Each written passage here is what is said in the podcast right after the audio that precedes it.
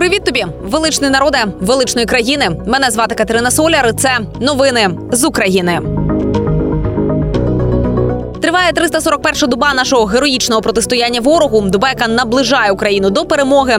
А Росії ця доба вчергове нагадає, що все таємне рано чи пізно стає явним. Бо виявляється, Путін погрожував не лише Україні, Грузії, Молдові, Штатам, а й Джонсонюку. Напередодні вторгнення в Україну колишній прем'єр Великобританії подзвонив до Путіна. І от лише зараз розповів про що була та розмова. У лютому у них відбулася каже надзвичайна телефонна розмова. Джонсон намагався попередити Путіна, що війна призведе до повної катастрофи Росії, запровадження санкцій проти Росії і збільшення присутності військ НАТО на кордонах Росії. Але замість того, щоб дослухатися, бункерний сказав щось типу: Борис, я не хочу завдавати тобі болю, але з ракетою це займе всього хвилину. Ну або щось таке, згадав Джонсонюк. Певно, саме тому він останній рік так часто приїжджав до України, щоб продемонструвати Путіну, що він його не боїться. А от власне й те, про що попереджав Путіна Джонсонюк, європейський союз продовжив животворящі економічні санкції проти Росії ще на півроку. Йдеться про санкції, перші з яких застосували ще у 2014 році після першої агресії Росії проти України, та суттєво розширили з лютого 2022 року з початком вже великої війни.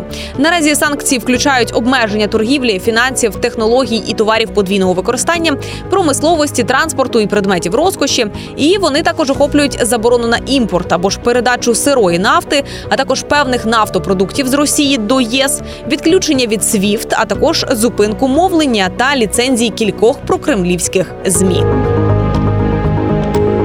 Але ми ж попереджали не лише Путіна, а й Іран, якщо він і надалі буде поставляти свої шахеди або ж надумає поставляти балістичні ракети на Росію, то хай готується. Ну і відповідно вже другий ранок в Ірані розпочинається не з кави, а з бавовни, а точніше зі спаленої колони техніки з шести вантажівок, які чомусь запалали на кордоні Сирії та Ірану. Іранці вже виступили із заявою у стилі Кремля. Це все фейки, ніяку колону ніхто не бомбив, це просто загорілась трава. Ну і нагадаю, що днями невідомі безпілотники, нібито поцілили виробництво безпілотників в Ірані. Чому кажу нібито? Бо з огляду на нові супутникові знімки завод з виробництва шахедів в Ірані не постраждав від тих нічних прильотів. Ну що ж, не знаю, що там в Ірані, але у нас в Україні формують перші у світі ударні роти безпілотників. Вони діятимуть у межах проєкту Армія дронів. У Міноборони повідомили, що вже відібрали найпрофесійніших військових, які очолять ударні роти. І кожне угруповання матиме дрони, боєприпаси, старлінк і інше необхідне обладнання. А захисники битимуть ворога у гарячих точках. Ну або ж ці гарячі точки їм самі створюватимуть. Утім, щоб закрити небо над Україною, потрібно десь 180 винищувачів F-16. Це військова допомога буде приблизно на 32,5 мільярди доларів, якщо її хтось нам виділить.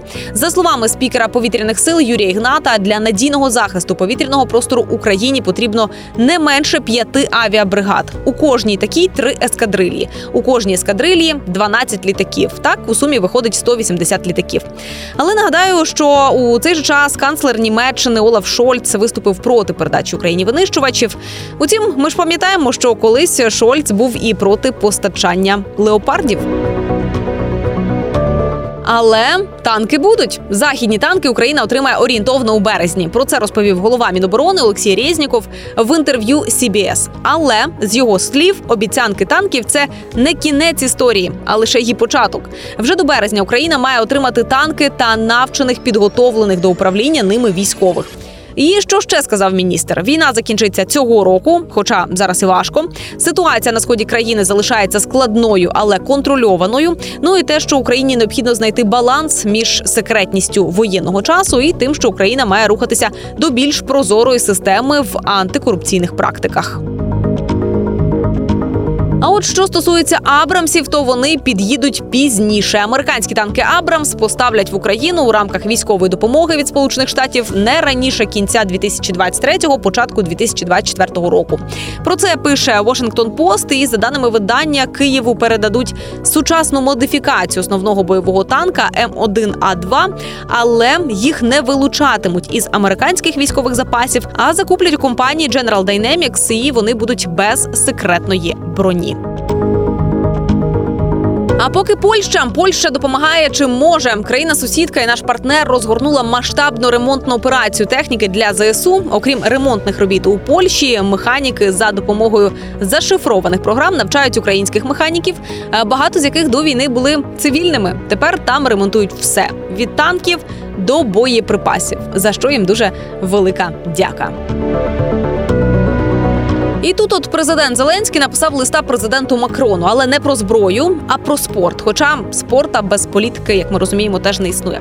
Тож листа Зеленський написав через можливий допуск російських спортсменів на Олімпіаду у Парижі. Він наголосив, що Україна, готуючись до Олімпіади, має бути впевненою, що Росія не зможе використовувати її чи будь-яку іншу міжнародну спортивну подію для пропаганди агресії чи свого державного шовінізму. Франція має знати, якщо Росія і Білорусь будуть на цих змаганнях, то України, скоріш за все, на них тоді не буде.